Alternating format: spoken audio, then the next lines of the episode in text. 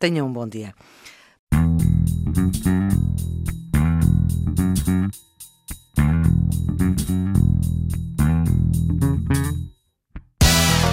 Como é que nasce a OIT? a Organização Internacional do Trabalho, logo a seguir à Primeira Guerra, Manuel Carvalho da Silva? Se não houver resposta a estes problemas, nós temos novas revoluções, e por outro lado, se não houver respostas a estes problemas, mesmo que não tivéssemos novas revoluções, tínhamos inevitavelmente guerras. Foram as dinâmicas geradas na sociedade em que o ator principal foi a organização dos trabalhadores à escala micro, à escala média, à escala de um país, à escala de múltiplos países. Há uma dinâmica que está gerada, associada às transformações que a sociedade estava a viver, associada a um, um conjunto de outros fatores que torna necessário criar a Organização Internacional do Trabalho. Viva, sejam bem-vindos à segunda temporada do Serviço Público Bloco de Notas. Hoje vamos voltar a falar de história, da Revolução Industrial, do final do século XVIII e das suas implicações no mundo do trabalho. A Revolução Industrial, que começou por volta de 1760 e terá terminado na primeira metade de 1800, já estamos no século XIX, foi, claro, uma transformação que veio mudar a vida de toda a gente. Passou-se do trabalho manual, da manufatura, para uma produção produção industrial feita pela máquina com um uso completamente diferente da energia. Todas estas transformações levaram a que os trabalhadores se organizassem até ao célebre 1 de maio, em Chicago, no final do século XIX. 1 de maio de uhum. 1886, em Chicago, na, na, luta pelo horário de trabalho, mas também por isso, por outros direitos. Os das crianças e os, das, e os direitos das mulheres são, desde o início, dois temas que os sindicatos relevam muito a situação das crianças era, em algumas situações, absolutamente macabra. Descrições, por exemplo, de fábricas têxteis em Inglaterra, mas não só, por detrás dos tiares o espaço era muito curto. E quando o fio partia, para o tiar continuar, era preciso ir lá alguém ligar. O, ligar. o que é que faziam? Chegavam a colocar crianças atrás dos tiares, ficavam ali só com essa função, se o fio partisse, emendar o fio. A quantidade de pó a subnutrição, etc., levava a que muitas vezes o fio rebentava, o operário não, não percebia porque é que aquilo não voltava a uhum. funcionar normalmente, iam ver e a criança tinha morrido. Estas foram realidades duras do, do mundo do trabalho que é preciso não esquecer e a, as condições das mulheres eram dramáticas. Mas isso aí demoraram bastante demoraram, tempo. Sim, mas as primeiras leis surgem, até em Portugal, surgem na última década do século XIX. Uhum. Mas estamos em 1886 e, portanto, essa, essa movimentação de Chicago foi boicotada. O, foi combatida, não é? O governo americano introduziu provocadores no seio dos trabalhadores para criarem distúrbios, para poder atacar Intervir. os dirigentes. E, portanto, parte dos dirigentes, dos 17 ou 19 que foram presos, foram condenados à morte. Só muitas décadas mais tarde, já foi já na segunda metade do século XX, se não estou em erro, que os Estados Unidos pediram desculpa, desculpa porque tinham sido assassinados por mentira e por mentira grave do Estado, tinham sido assassinados os dirigentes operários. E em 1989 reúnem-se em Paris dois congressos em simultâneo um do sindicalismo revolucionário, que está a emergir com força, que em Portugal chega um pouco mais tarde, só no final da primeira década do século XX é que o sindicalismo revolucionário tem força. Por altura, portanto, da implantação da República. Aí o sindicalismo revolucionário tem força. Aliás, o sindicalismo dá um contributo enorme para o desenvolvimento das ideias que combatem a monarquia e que acabam por derrotar a monarquia, independentemente do ato como foi feita a coisa.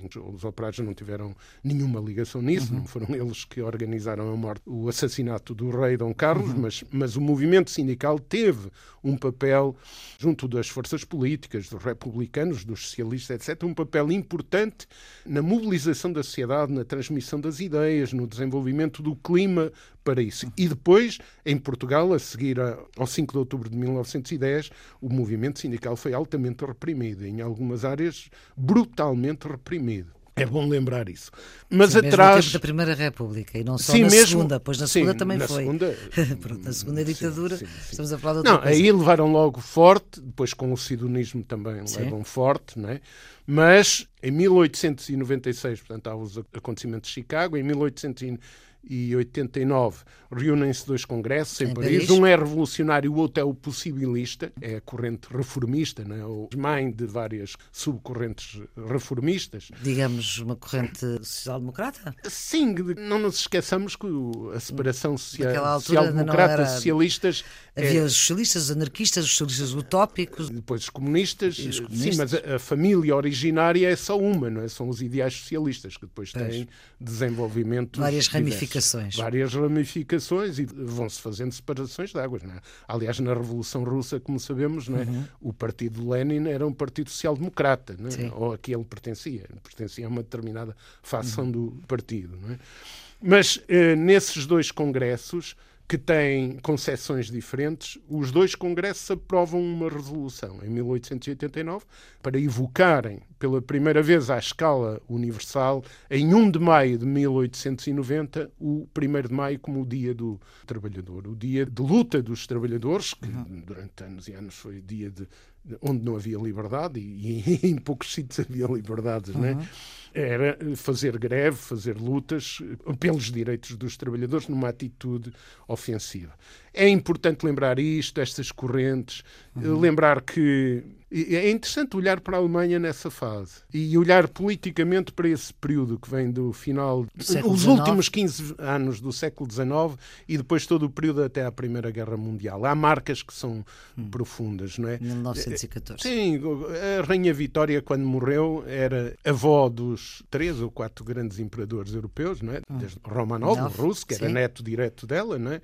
Até o Guilherme e o, e o rei inglês. Eduardo VII de Inglaterra. A Rainha Vitória é avó dos grandes imperadores europeus Do inglês, do alemão.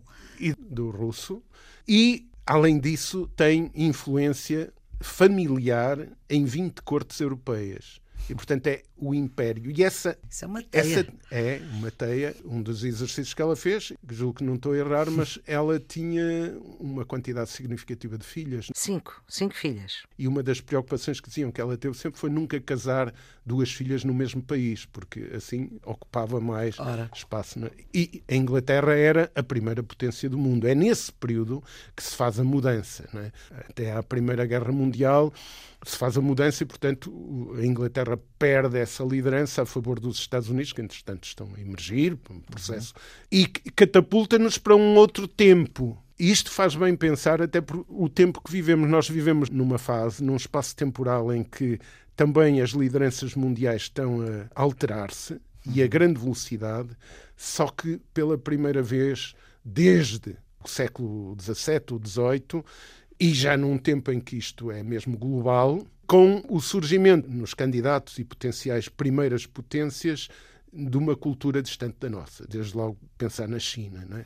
de uma cultura muito distante e não esquecer que os sistemas políticos são muito influentes, mas as, as culturas São predominam muito para além dos, dos sistema sistemas político. políticos. E, portanto, nós vamos viver uma mudança que tem similitudes com aquilo que se passou no final do século XIX, século XX, mas passando para uma mudança de culturas muito, muito E- mais Isso estamos a falar agora na atualidade. Agora, agora, na, atualidade. Mas indo lá atrás, eh, à última década, eu ia lembrar uma coisa que é importante para a nossa cultura, enquanto Portugal como, como Uhum. país eh, cristão e católico, digamos de cultura dominante, não é? Sim. Não disse agora um disparate, Eh, mas toda a gente percebe o que, o que eu quis dizer. Pronto, mas cultura não nos, dominante fica claro para que não haja não nos esquece outras interpretações. da, da encíclica papal Rerum Novarum, Uhum. que é de maio de 1891, quando a Igreja percebe que as dinâmicas de mudança, de transformação profunda e de emergência do poder do mundo operário está aí em força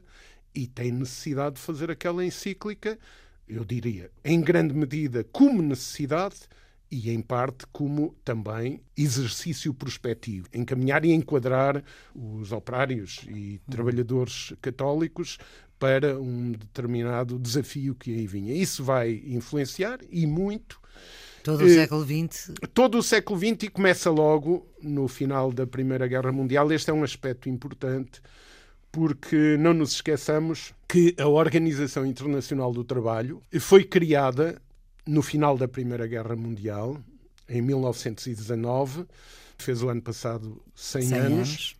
como um compromisso um compromisso entre governos, patrões e trabalhadores, através uhum. dos sindicatos, um compromisso tripartido, para responder a evidências muito claras. E as evidências eram essencialmente duas. É que a injustiça era profundíssima e, portanto, que as massas operárias tinham tendência natural a revoltarem-se. Aí já é o sindicalismo em força. Já não são os trabalhadores organizados numa posição defensista, não é? apenas para responder ao poder do outro lado. Não, são os, os, trabalhadores que sentem, já fizeram uma experimentação quase de um século, né? e sentem que o seu coletivo se afirmar e as suas uhum. propostas se forem partilhadas, elas podem vencer e, portanto, tornam evidente esta realidade. Se não há resposta, isto é dito em vários discursos uhum. na criação a criação da OIT é uma espécie de anexo ao Tratado de Versalhes. É? Uhum. Portanto, estamos no princípio do século 1919, no fecho, no fecho da Primeira Guerra Mundial. Uhum. E a OIT é criada porque se constata que essa dinâmica de, de reivindicar as melhores condições do mundo operário e, e, dos trabalhadores em geral não vai parar e, portanto, eh, há vários discursos em torno da criação da OIT que dizem se não houver uma resposta, o que nós vamos ter é o que aconteceu ali ao lado. O que é que tinha acontecido ao lado? Era a Revolução Russa em 1917, portanto, dois anos antes. A evidência da necessidade, Sim. portanto, como atitude defensista do sistema dos governos, dos uhum. diversos países, portanto, debaixo de, das dinâmicas do capitalismo, que era o sistema dominante, mas, por outro lado, também correntes e correntes importantes, onde estiveram não apenas trabalhadores, mas também empresários que tinham visões do futuro muito uhum. sustentadas, também atores políticos que constatam que se não houver resposta aos problemas dos trabalhadores, não é possível criar um mínimo de equilíbrio de justiça social e não nos esqueçamos que esta questão já era muito uhum. discutida na Alemanha. A questão até. do equilíbrio, não é? Da relação de equilíbrio. Sim, da relação de equilíbrio. Os primórdios o trabalhador é sempre a parte mais fraca, não é? E isso, essa isso ideia vai, vem isso vai ser assim. Novarum, ou não? Não, a Rerum Novarum uhum. confirma para uhum. os católicos essa visão, mas uh, é que há ali um conjunto grande de atores económicos, políticos, que dizem, sim senhor, a guerra, a Primeira Guerra Mundial aconteceu porque um indivíduo deu um tiro no, no arquiduque, arquiduque Fernando. Né? É o arquiduque Francisco Fernando. Em Sarajevo, e disse, essa é a causa, é o despoltar da guerra, uhum. mas dizem, atenção, porque a guerra tem outras origens, as tensões que estavam geradas e que tinham a ver com aquilo que se vivia no mundo do trabalho e nas relações sociais, na divisão mundial do trabalho, na divisão social do trabalho, no, nas relações entre os países, mas tudo em função do papel que o trabalho desempenhava. E, portanto, uhum. dizem, se não houver resposta a estes problemas, nós temos novas revoluções, e, por outro lado, se não houver respostas a estes problemas, mesmo que não tivéssemos novas revoluções, tínhamos inevitavelmente guerras.